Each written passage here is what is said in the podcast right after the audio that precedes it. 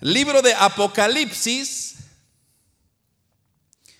o el libro de las revelaciones, como también se conoce, capítulo número 22. Si lo tiene, hermano, dice un fuerte amén, un gloria a Dios. Capítulo 22, versículo 1 al 5, vamos a leer en esta hermosa tarde. Y dice, hermanos, la palabra del Señor. Después me mostró un río limpio de agua vida, de agua de vida, perdón, resplandeciente como eh, cristal que salía del trono de Dios y del Cordero. Y en medio de la calle de la ciudad y a uno y a otro lado del río estaba el árbol de la vida, que produce doce frutos, dando cada mes su fruto, y las hojas del árbol eran para la sanidad de las naciones. Y no habrá más maldición, y el trono de Dios y del Cordero estará en ella y sus siervos les servirán. Y verán su rostro y su nombre estará en sus frentes. Y no habrá ahí más noche y no tienen necesidad de luz de lámpara ni de luz de sol, porque Dios el Señor los iluminará y reinarán por los siglos de los siglos. Amén. Gloria a Dios. Esta maravillosa porción, hermanos, que hemos leído, en esta ocasión nos habla de un río que produce vida. Y eso es, hermanos, lo que me llamó mucha la atención, que el versículo 21 de hecho es lo que nos ilustra, donde dice, después me mostró un río limpio de agua de vida. Cuando nosotros vemos, hermanos, eh, este término, agua de vida, básicamente nos está simbolizando de, de aquello que permanece, de aquello que es vida eterna. Jesús, de hecho, empleó este concepto allá en el Evangelio según San Juan capítulo 4 con donde se encuentra aquella historia de aquella mujer samaritana, no sé cuántos se recuerdan de esa historia. Y quizá para refrescar vamos a vamos a ir a unos cuantos detalles en esa historia, porque al entender esa, ese acontecimiento, usted va a lograr entender un poco más lo que se nos está mostrando acá en este libro de Apocalipsis. Pero dice, hermanos, eh, la palabra del Señor que para poder ir de Judea a Galilea, tenía uno que pasar por un territorio que se llamaba Samaria. Entonces es como, como un ejemplo quizá hoy en día, en nuestros tiempos, que para poder ir a un lugar a otro, obviamente había que pasar por un lugar. En nuestro tiempo quizá bastante difícil de comprender, porque usted dice, bueno, me puedo ir por el norte, por el sur, me puedo ir por otro lado. Pero en aquel entonces dice que no había otra alternativa, bueno, había otra alternativa pero que para poder llegar de Judea a Galilea se tenía que cruzar esa ciudad de Samaria. Pero que muchos judíos por muchos años no cruzaban por ese, por ese pueblo, por ese territorio, sino que ellos tenían que rodear a Samaria y la razón era porque tenían una, historia que no podían olvidar. Y era una historia, hermanos, que después del reinado de Salomón, si usted se recuerda, Israel fue, fue dividido en dos reinos. Entonces Judá quedó al sur de Israel y Israel en el norte. Entonces se dividió la, digamos que el pueblo de Israel o las tribus de Israel se dividieron. Entonces, dos tribus quedaron al sur y las diez tribus quedaron en el norte. O sea, desde ahí viene la historia, imagínense usted. Entonces, dice la palabra del Señor que muchos años el reino del norte, que era donde estaba el reino de Israel, cuya capital era Samaria, ellos fueron conquistados por los asirios. Entonces, cuando los asirios comenzaron a tomar posesión de las diez tribus de Israel en el lado del norte, entonces ellos comenzaron, hermanos, a establecer su gente en esa ciudad y comenzaron a sacar, digamos, al pueblo de Israel y se comenzaron a mezclar. De tal manera que ya ahora los extranjeros, los asirios extranjeros, se casaban con las judías que eran los del pueblo de Israel y viceversa, los judíos se casaban con las mujeres asirias. Entonces se creó una mezcla mixta de matrimonios que Básicamente para el reino de Judá, que era el reino que estaba abajo o al sur, para ellos era una traición porque iba en contra de los mandamientos que Dios había dejado en la ley. Donde la ley dice que ellos no podían casarse con ningún extranjero, solamente con su pueblo. Entonces, cuando ellos comenzaron a observar, obviamente, cuando comenzaron a casarse judíos y asirios y otros extranjeros que comenzaron a venir, entonces aquello, digamos que se desintegró, aquello ya comenzó a, resultar, por decirlo así, una tercera raza o una tercera población, y ese era los descendientes de Samaria, o sea, los samaritanos. Entonces, allá, regresando al Evangelio según San Juan capítulo 4, cuando usted ve esa historia de los samaritanos, tenían ellos su lugar. Pero ¿qué pasó? Pasó en básicamente que los samaritanos establecieron un lugar donde ellos tenían que adorar a Dios, porque recuérdense usted, aunque ellos se casaron con otros extranjeros, digamos, en el corazón de ellos había un temor de Dios todavía. Entonces, es como aquí, ¿verdad? En Canadá, por ejemplo, todos los inmigrantes, usted va a ver un latino con un chino, una china, ¿verdad? O viceversa, un chino con un moreno, una morena.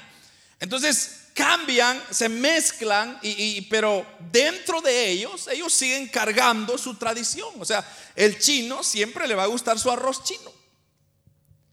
Y siempre van, hermanos, a tener sus tradiciones. Igual los latinos siempre van a comer sus tortillas aunque estén casados con una canadiense.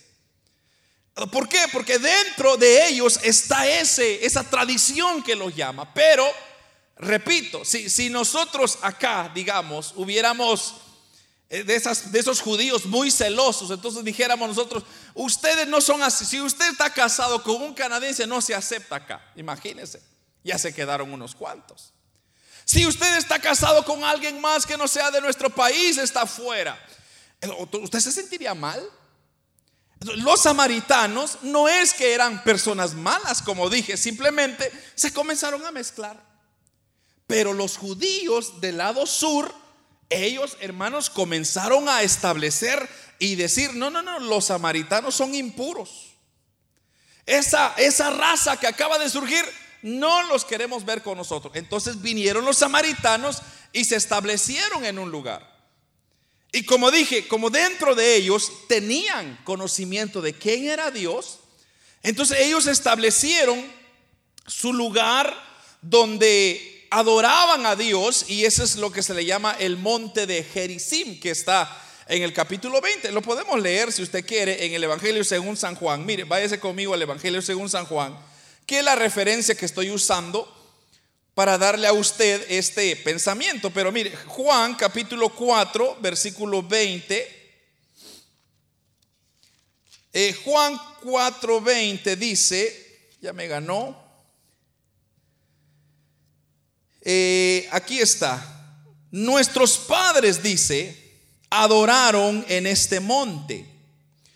Y vosotros decís que en Jerusalén es el lugar donde se debe adorar. Entonces Jesús le dijo, mujer, créeme que la hora viene cuando ni en este monte ni en Jerusalén adoraréis al Padre. Vosotros adoráis lo que no sabéis, nosotros adoramos lo que sabemos, porque la salvación viene de los judíos. Ahora, note usted lo que está diciendo. La mujer dice, aquí nos dijeron que vamos a nosotros que adorar al Señor. En este monte, y ese monte se llamaba Gerizim, como le dije, es un lugar alterno donde se adoraba al Señor. Recuérdese usted que en ese tiempo de Jesús, para adorar al Señor había que ir a Jerusalén, al templo de Jerusalén. O sea, ese era el único lugar aceptable para adorar a Dios. Entonces dice que todos los años, todos los judíos de todos los lados subían a Jerusalén y adoraban en el templo. Entonces, ahora, como estos samaritanos estaban abandonados por tanto tiempo, entonces ellos establecieron un lugar de adoración. Entonces ellos dijeron, aquí vamos a adorar nosotros a Dios y, aquí, aquí vamos a estar bien. Entonces ahora lo que yo quiero extraerle a usted de esta porción de, de, la mujer samaritana es que si usted dice, eh, si usted lee conmigo en el versículo 7, mire, Jesús le dice a la mujer, vino una mujer de, de Samaria a sacar agua y le dijo, Jesús, dame de beber pues sus discípulos habían ido a la ciudad a comprar, a la ciudad a comprar de comer, dice. La mujer samaritana le dijo, ¿cómo tú siendo judío me pides a mí de beber? Que soy mujer samaritana. Porque judíos y samaritanos no se tratan entre sí. Entonces respondió Jesús y le dijo, si conocieras el don de Dios y quién es el que te dice, dame de beber, tú le pedirías y él te daría, mire esto, agua viva. La mujer le dijo, Señor, no tienes con qué sacarla y el pozo es hondo. ¿De dónde pues tienes el agua viva? ¿Acaso eres tú mayor que nuestro padre Jacob, que nos dio este pozo? Del cual bebieran, bebieron él, sus hijos y sus ganados? Respondió Jesús, le dijo, cualquiera que bebiere de esta agua volverá a tener sed. Mas el que bebiere del agua que yo le daré, no tendrá sed jamás, sino que el agua que yo le daré será el agua, será, perdón, dice, el una fuente de agua que salta para vida eterna. Entonces, ¿cuál es el argumento que está ocurriendo acá? Voy a decir argumento porque no es argumento, sino es una conversación. De que Jesús está queriendo decirle a la mujer que a la mujer samaritana que le regale un poco de agua. Ahora, la mujer tiene un problema con eso, porque no porque ella no quiere darle el agua, sino por el, problema esto que de, judíos y samaritanos que se han cargado de tanto. Imagínense usted desde Salomón Estamos hablando, hermanos, miles de años atrás. Entonces, ¿qué está pasando acá? el argumento de la mujer era que no era posible que un judío le estuviera pidiendo agua a un samaritano. Pero aquí me, me llama mucho la atención porque aquí, hermanos, en esta historia dice el Señor en el versículo 4 que era necesario pasar por Samaria. Cuando usted nota esa, esa expresión de que era necesario, ¿a qué, ¿a qué le recuerda eso a usted? Cuando usted dice es necesario que pase al supermercado el día de hoy. ¿Por qué? Porque es, es importantísimo, o sea, está en su, en su lista de prioridades. Ahora, ah, viéndolo acá, entonces, ¿por qué era necesario que Jesús tenía que pasar por Samaria? Era porque Dios tenía un propósito con esta mujer. Y es que Dios se quería revelar a la vida de esta mujer mostrándole de que el agua de vida, el agua que, que produce vida, era el que estaba por llegar, se estaba acercando a su vida. O sea, quería conciliar aquel pleito que ha habido por tantos años. Entonces era necesario que Jesús pasara por ahí. Ahora usted podría decir, bueno, ¿qué tiene que ver eso, hermano, con Apocalipsis, verdad? Que cosa que si regresamos para allá, usted va a decir, no tiene nada que ver. Pero fíjese que tiene mucho que ver. ¿Por qué? Porque está hablando de agua de vida, dice el, un, río limpio de agua de vida.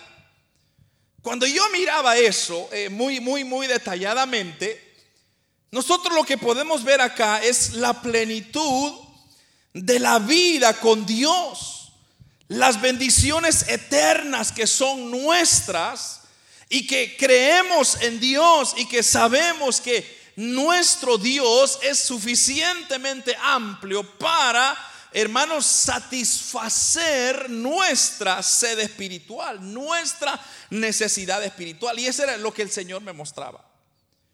Y era que aún hoy en día, porque si usted se recuerda, vamos a regresar un poco en la historia, más atrás de Salomón todavía.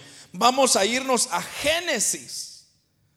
Hermanos, cuando usted ve en el capítulo 2, versículo 9 de Génesis, ahí se nos habla del árbol de vida, que es el árbol que a Dios había dejado en el huerto del Edén.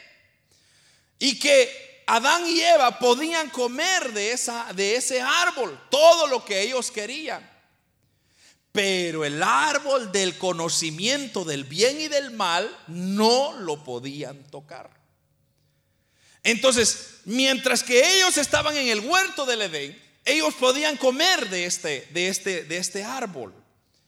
Y, este árbol, hermanos, era especial porque cada vez que ellos comían de ese árbol, ellos a ellos les satisfacía, o sea, a ellos les daba les daba vida para permanecer en un estado de inocencia, en un estado de vida, de disfrute, de alegría.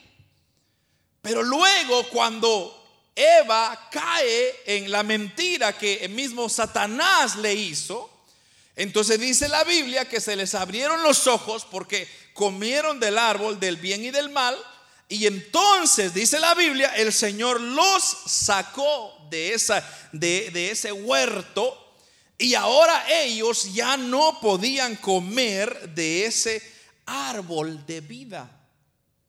¿Por qué? Porque ya habían cometido un pecado, ya estaban bajo el dominio del pecado. Pero mire ahora, hermano, por eso lo llevé por Juan, porque ahora viene una vez más ese árbol de vida y ahora representa a Jesús, que viene una vez más a reconciliar la relación del hombre pecaminoso, el estado del hombre pecaminoso y volverlo a reconciliar con Dios. Y ahora darnos la nueva oportunidad de poder aún comer de ese árbol de la vida que ya muy pronto será, hermanos. Ahora, esto es interesante, porque cuando lleguemos a la patria celestial, y, usted ya leyó la descripción acá, que dice que en medio de la calle de la ciudad y a uno y a otro lado del río estaba el árbol de la vida, que produce doce frutos, dando cada mes su fruto.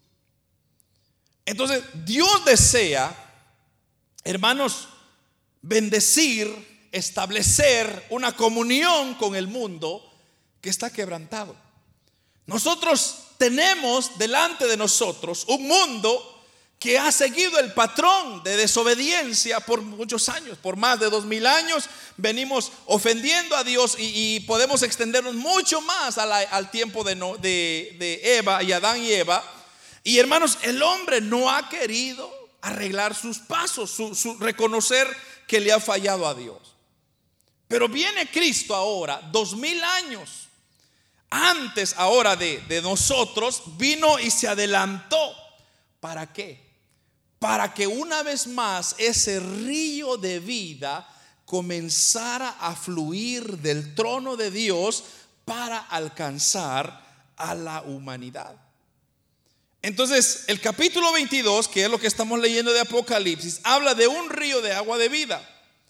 Y ese río se puede traducir, convertir en, una, en un río de bendiciones. Por ejemplo, es la imagen que se nos muestra de que es un río que, que fluye del trono de Dios. Y de hecho, aquí hay una referencia, si usted se va conmigo a Ezequiel, váyase conmigo a Ezequiel, en el capítulo número 47 de Ezequiel, aquí hay una referencia a esta porción. Eh, mire, le voy a, sí vamos a leer, bueno, vamos a leer unos cuantos versículos, pero si usted nota, eh, leamos el versículo 1, 47 de Ezequiel. Dice, me hizo volver luego a la entrada de la casa y he aquí aguas que salían de debajo del umbral de la casa hacia el oriente, porque la fachada de la casa estaba al oriente. Y las aguas descendían de debajo hacia el lado derecho de la casa, al sur del altar. Y me sacó por el camino de la puerta del norte y me hizo dar la vuelta por el camino exterior, fuera de la puerta al camino de la que mira al oriente. Y mire esto, y vi las aguas que salían del lado derecho. Y salió el varón hacia el oriente llevando un cordel en su mano y midió mil codos y me hizo pasar por las aguas hasta los tobillos midió otros mil y me hizo pasar por las aguas hasta los lomos. Midió otros mil y era ya un río que ya no se podía pasar, porque las aguas habían crecido de manera que el río no se podía pasar sino a nado. Vamos a adelantarnos en el versículo 9 o la última parte ahí del versículo 8, y entrarán en el mar y entradas en el mar recibirán sanidad las aguas. Versículo 9, y toda alma viviente que nadare por donde quiera que entrare en estos dos ríos vivirá. Y habrá muchísimos peces por haber entrado allá estas aguas. Y recibirán sanidad y vivirán todo lo que entrare en ese río. Entonces, note usted, ahora tenemos otra referencia de un río que salía de la casa de Dios, dice, y que viene un ángel o un hijo de Dios y le dice a Ezequiel, bueno, voy a medir mil codos y tú vas a avanzar en el río. Y dice que él avanzó y el agua le llegó por los tobillos. Y luego midió otros mil más y luego le llegó por las rodillas. Y midió otros metros, solo para que usted tenga una idea de lo ancho que es este río, que está dando referencia Ezequiel acá. Y dice que llegó de repente a un punto donde no se podía caminar, sino que había que nadar para cruzar el río. Pero lo más interesante de esto es que este río que entraba al mar, dice que recibían sanidad. Y usted sabe, hermano, que todo aquello bueno, usted que es muy experto en jardinería y todas esas cosas, usted se da cuenta que donde hay agua, todo lo que está alrededor siempre crece y florece. ¿Es cierto o no es cierto? Mientras que hay agua, por ejemplo, usted vea dónde están los ríos, ahí hay un montón de árboles todo el tiempo. ¿Por qué? Porque sus raíces se están nutriendo del agua que está pasando. Entonces, esas aguas son sanadoras, ayudan al crecimiento de las plantas. Igual en nosotros. De hecho, hermanos, el cuerpo y el ser humano está, tiene más agua que cualquier otra cosa. Tiene más agua que huesos. ¿Por qué? Porque el agua es un elemento necesario para poder vivir. Entonces, traducido eso a, un ámbito espiritual, vamos a decir, entonces, nosotros necesitamos, amados hermanos, meternos y, beber de esa agua, de ese río, para poder nosotros existir en la vida espiritual. Y ese es donde yo quiero concentrarme ahora. Y es que como pueblo de Dios, hermanos, necesitamos nosotros regresar, incorporarnos, meternos en, en ese río que fluye vida Porque si nosotros no nos metemos en el río que fluye vida, entonces vamos a perecer. Todo aquel creyente que no está adherido al río que está fluyendo se va a secar como cualquier árbol que no recibe agua. Es cuestión de tiempo que se va a secar. Toda tierra que no recibe agua es cuestión de tiempo que no va a producir. El creyente que no se acerca a la fuente de agua de vida eterna no podrá crecer, se va a marchitar. Y llegaremos, hermanos, entonces a ser simplemente personas más en esta tierra sin propósito, sin vida, sin razón de ser. Entonces, al igual que Génesis, tanto capítulo 2, capítulo 3 y Ezequiel 47, son un relato, hermanos, que nos ilustran de que hay árboles y estos árboles son necesarios son árboles que necesitan uno, hermanos, crecer y producir fruto para darnos a nosotros oxígeno. O sea, los árboles, usted sabe, tienen una función importante en la vida del ser humano en este planeta. Entonces, igual nosotros, como cristianos, como hijos de Dios, como seres humanos en esta tierra, necesitamos, hermanos, estar bañados en el agua de la vida, el río de la vida, para producir frutos. Y es que ahora se entiende, hermanos, aquella porción cuando el apóstol Pablo habla allá en Gálatas que el creyente tiene que producir frutos. ¿Cuánto? Se recuerdan, ya les, ya les he predicado mucho de eso, pero ¿cuántos se recuerdan cuántos frutos hay? ¿Nueve o ciento nueve? Hay nueve frutos. Ya, yo ya, los, ya se lo he explicado hasta en, en, en grupos, se lo he explicado. Pero la Biblia dice que todo cristiano tiene que producir frutos. O sea, no es una opción. No es una cosa que o es un choice, ¿verdad? Es, sí, opción sería choice. De, decir, no, hermano, yo, yo estoy aquí tranquilo, no, no, me, no me interrumpan, no me empujen aquí. La Biblia me está diciendo de que si yo quiero crecer, tengo que producir fruto. Y está el fruto del amor, la fe, la paciencia, la paz, etcétera.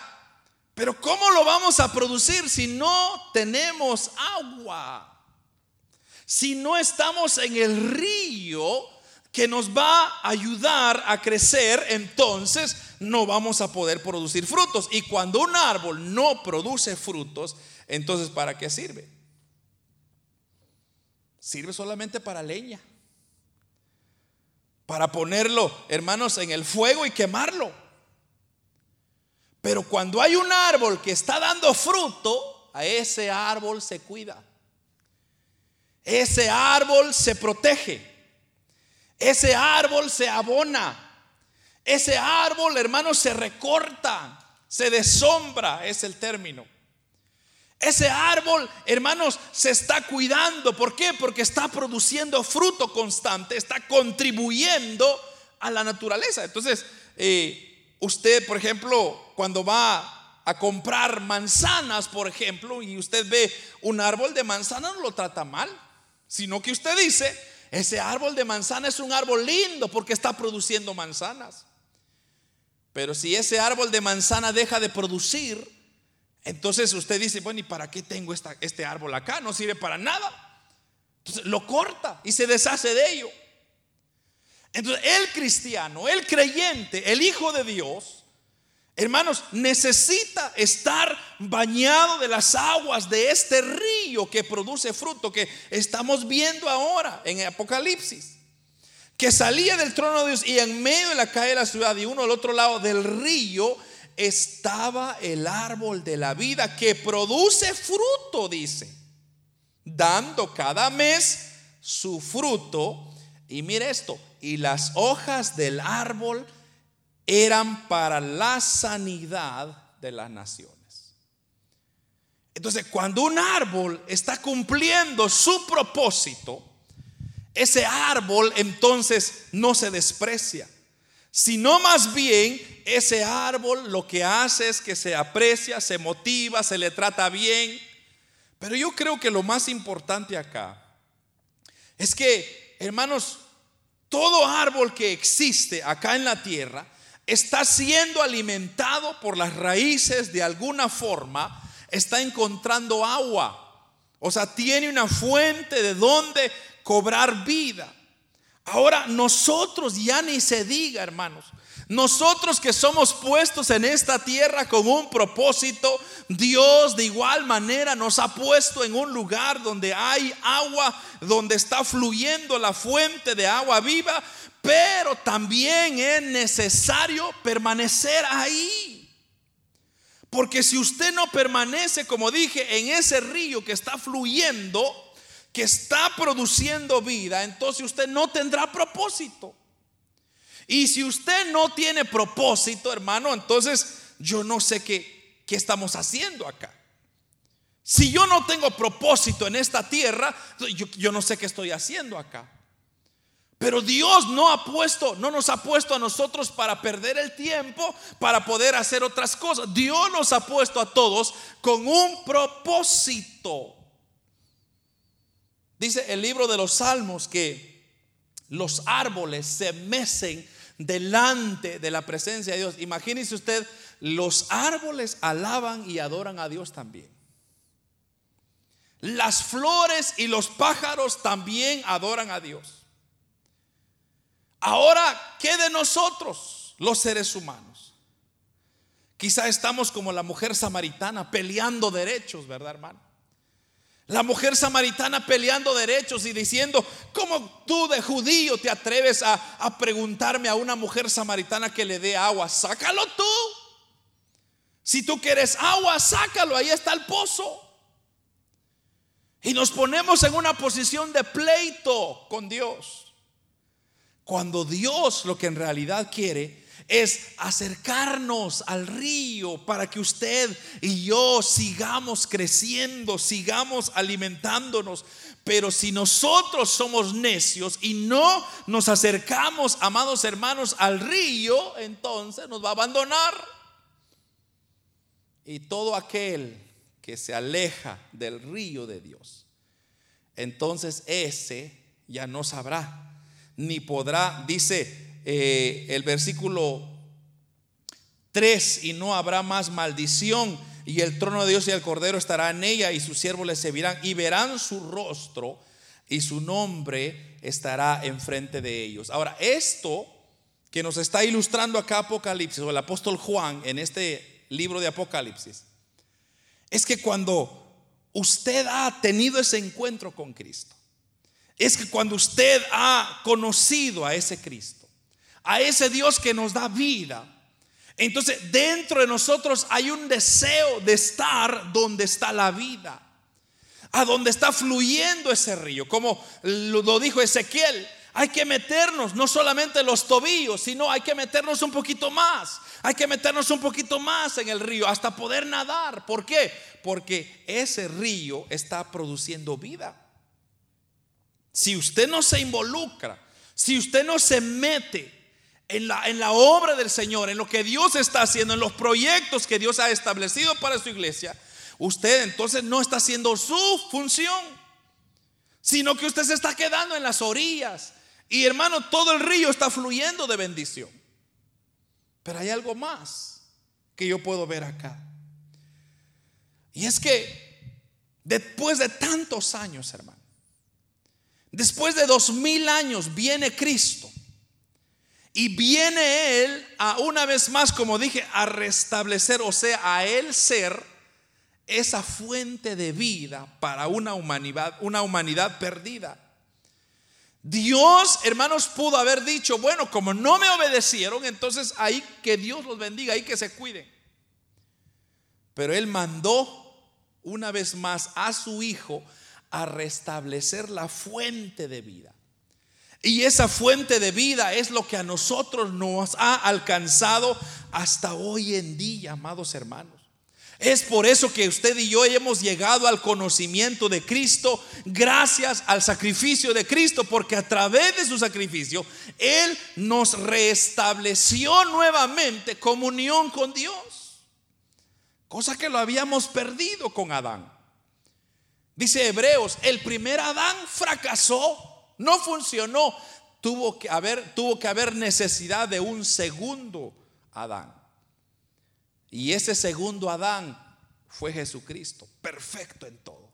Llenó todos los requisitos para una vez más restablecer.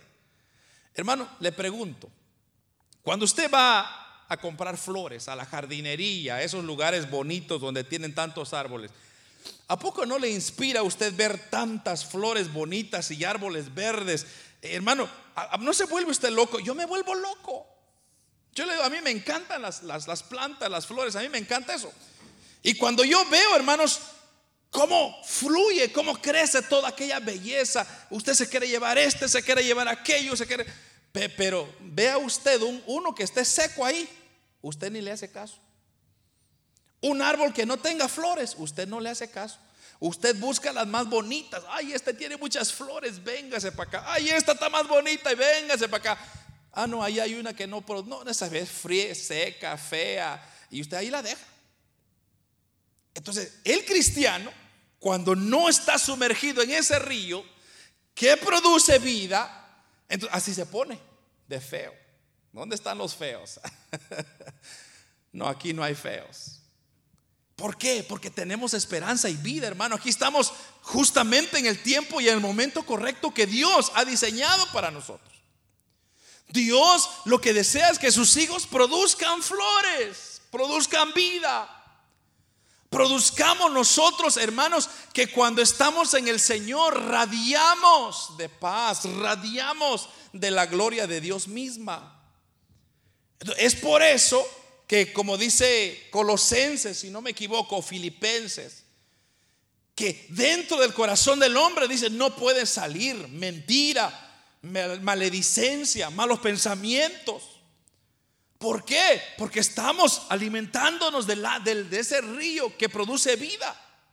Y ese río que produce vida no produce esas cosas del pecado, sino producen cosas que, hermanos, representa el mismo reino de los cielos.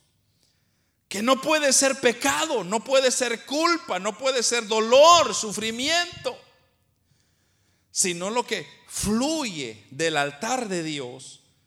Hermanos, mire, esto es muy interesante, fíjese. ¿Alguna vez usted ha visto los nacimientos de los ríos? ¿Alguna vez usted ha tenido esa curiosidad de ver? Que si usted nota y sigue, por ejemplo, un río, de donde nace, ese río hasta arriba de la montaña o de donde sea que venga, comienza con unas gotas, unas cuantas gotas. O sea, no comienza el gran, la, gran fuente, sino son gotas, son gotas, son gotas. Pero mientras que va avanzando, hermanos, para abajo, o hacia donde se dirige el río, va cobrando fuerza. Ahora, ¿usted no se ha preguntado alguna vez cómo es que ese río nunca se seca? Usted va a decir, sí, hermano, yo he visto muchos, ya están secos ahora, pero pero vamos a la realidad, la mayoría de ríos no se secan. ¿Cómo es que esas gotas que están saliendo, hermanos, por años y por años y por años y por años y por años y por años y por años y sigue dando agua? Sigue dando agua de unas cuantas gotas. Ahí lo único que yo puedo pensar es decir, es la gracia y la misericordia de Dios. Es Dios quien está proveyendo siempre para que todos aquellos que disfrutan de ese río más adelante, hermanos, puedan tener sus semillas, puedan tener su fruto, puedan tener sus todos sus árboles. ¿Y cuántos animales se benefician de esos ríos? Pero gracias a qué? A que del altar de Dios está proveyendo y está fluyendo. Entonces, así está fluyendo ahora para nosotros vida eterna. Ese río de Dios, hermanos, quiere inundar nuestros hogares, quiere inundar nuestros barrios, quiere inundar nuestras ciudades, quiere inundar nuestro país, quiere inundar el mundo con agua viva. Pero ¿cómo? ¿Cómo lo va a hacer? A través de nosotros. A través de nosotros. Usted es una pieza, es una clave importante en los caminos del Señor.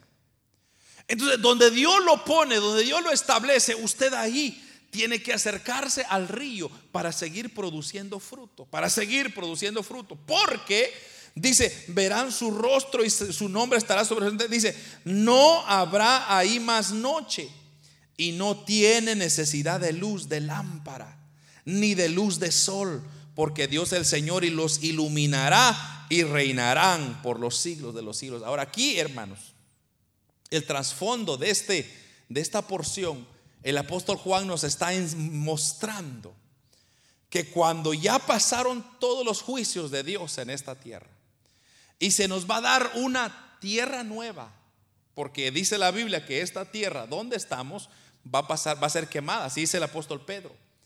Va a ser quemada con fuego. Por eso dice, no hagáis tesoro aquí en la tierra. Porque esa mansión que tenemos, hermano, aquí va a quedar, aquí se va a quemar. Pero va a venir el Señor y va a ser una tierra nueva y un cielo nuevo para nosotros. Pero ahora Él va a ser la luz del sol. ¿Sabe qué, qué tan importante es el sol para las plantas? Muy importante. Sin sol no hay crecimiento. Sin sol no se puede producir absolutamente nada. Pero aquí dice, el Señor es la luz del sol, porque Él nos va a iluminar y reinarán por los siglos de los siglos. Cuando nosotros estemos delante de la presencia del Señor, hermanos, cuando nosotros lleguemos ante su presencia y vamos a disfrutar de esa nueva tierra y ese cielo nuevo, hermanos, será maravilloso. ¿Por qué? Porque ya no va a haber pecado, ya no va a haber nada que la arruine, ya no va a haber diablo que se meta, Satanás va a estar ya reinando en el infierno, ni reinando, sino castigando en el infierno, porque eso es lo que va a ocurrir. Todos aquellos que desobedecen a Dios van a terminar en el infierno. Pero los que obedecen a Dios, esos permanecerán produciendo fruto viendo la, majestad de Dios, viendo, hermanos, como dice acá, la, la, presencia de Dios, cómo nos va a iluminar. Hermanos, es maravilloso. ¿Cómo Él, cómo será eso que Él mismo nos va a radiar luz? Ya no va a haber un sol. ¿Se ha puesto usted a imaginar en eso, a pensar en eso, hermano? Y ese río estará pasando ahí y usted podrá disfrutar ahora volver a comer de, esa, de ese árbol de vida. ¿Por qué podemos comer? Porque ahora ya somos redimidos por el sacrificio de Cristo.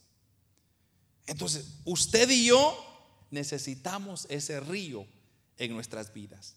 Necesitamos esa fuente de agua viva en nuestro corazón. ¿Por qué? Porque esa fuente es la única que nos puede librar o limpiar del pecado, o sacarnos la culpa que tenemos, o calmar las lágrimas que llevamos, o el dolor o el sufrimiento. Es la única forma de poderla sacar, es llenarnos del río, de la fuente de agua de vida. Si usted no se llena de eso, entonces usted no sé de qué se va a llenar. Porque no hay otra forma, no, no hay otro. Jesucristo es el único camino a Cristo, a Dios, dice la Biblia. Jesucristo es el camino, es, es el, el, dice Jesucristo, el camino entre el hombre o entre Dios y el hombre. Él es el único camino, el único medio, el único mediador entre Dios y los hombres. Jesucristo hombre, es el versículo dice. Entonces, no hay otra forma. Usted podría decir, hermano, yo voy a crecer solo, yo tengo mi propio alimento. No podemos crecer espiritualmente solos. Necesitamos de ese río, necesitamos de esa fuente. Necesitamos, hermanos, como esos árboles necesitan su agua, usted necesita de Dios. Así como aquella samaritana pudo ver y pudo experimentar y dijo, a ver, ¿cómo es, ¿cómo es que tú me dices que si yo bebiere del agua que tú me dieres no voy a tener sed? Así le dijo Jesús, así es. Porque esta agua que yo te estoy dando no es un agua cualquiera. Es un agua que te redime, que te da paz, que te, que te alimenta. Y eso, hermanos, es lo que nosotros hemos venido a experimentar en Cristo. Cuando nosotros anduvimos por el desierto por tantos años, teníamos sed. Pero ahora que venimos a Cristo, venimos a beber del agua de la vida. Y gracias a Dios, hermanos, que ahora estamos solamente sumergirnos en el agua. Pero no se quede afuera, sino métese por lo menos los tobillos, remójase para poder cobrar vida. Y entre más adentro está usted, más compromisos tiene con Dios. Eso de Ezequiel habla precisamente de eso, de compromisos. De que muchas personas están comprometidas con la iglesia solo hasta el tobillo, otros hasta la rodilla. Y hay otros que están comprometidos cuerpo entero en la obra del Señor. Pero como ese no es el tema, entonces no vamos a expandir más en eso.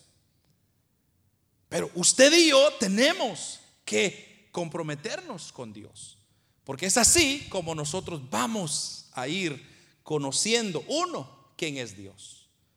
Dos, vamos a ir viendo cómo Dios va obrando en nuestras vidas. Y tres, vamos a ir experimentando, hermanos, esto de producir frutos. Es maravilloso. ¿Sabe que cuando usted lleva años en el Evangelio y usted ha visto, hermanos, cómo Dios ha operado en su vida, usted nunca jamás podrá poner un pie atrás. ¿Por qué? Porque dice, es que es que yo he visto cómo Dios obra, hermano. Yo he visto cómo Dios opera.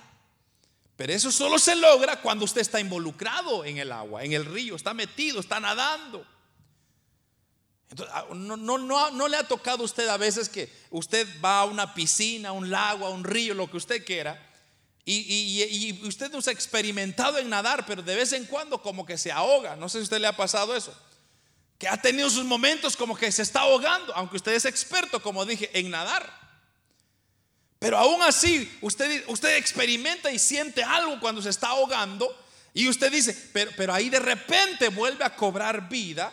Entonces usted, usted hasta está sudando, después dice, me pude haber muerto, ya nunca más voy a nadar. Pero usted ahí lo que vio fue algo sobrenatural que ocurrió porque si Dios le dice que ahí se ahoga, ahí se ahoga. Pero no, Dios no quiso eso, Dios no, no deseaba eso, sino que Dios, usted vio cómo Dios opera, cómo Dios obra. Y ahora, hermanos, es lo que a nosotros nos tiene acá luchando aún hasta el último día que el Señor venga por su iglesia o nos lleve de esta tierra. Pero yo de traicionar a mi Dios nunca. ¿Por qué? Porque he conocido a ese Dios quien produce vida, a ese Dios que fluye, hermanos, que da vida constantemente. Yo digo, hermanos, es increíble como yo no me, yo pecador, siendo malo, quizá no le doy el 100% a Dios, pero Dios aún así está por mí. Ahora, ¿qué sería si yo le diera más? Dios haría más aún todavía. Entonces, nosotros tenemos que regresar a ese río de vida. Volvamos, hermanos, a ese río de vida y no se desconecte de la fuente inagotable de vida que es Cristo. El momento que usted se desconecta de esa fuente, se va a marchitar, se va a secar y después, yo no sé qué va a pasar. Amén, hermanos, que el Señor nos ayude a permanecer en el río de vida de Dios. Amén. Oramos, Padre, que estás en el cielo.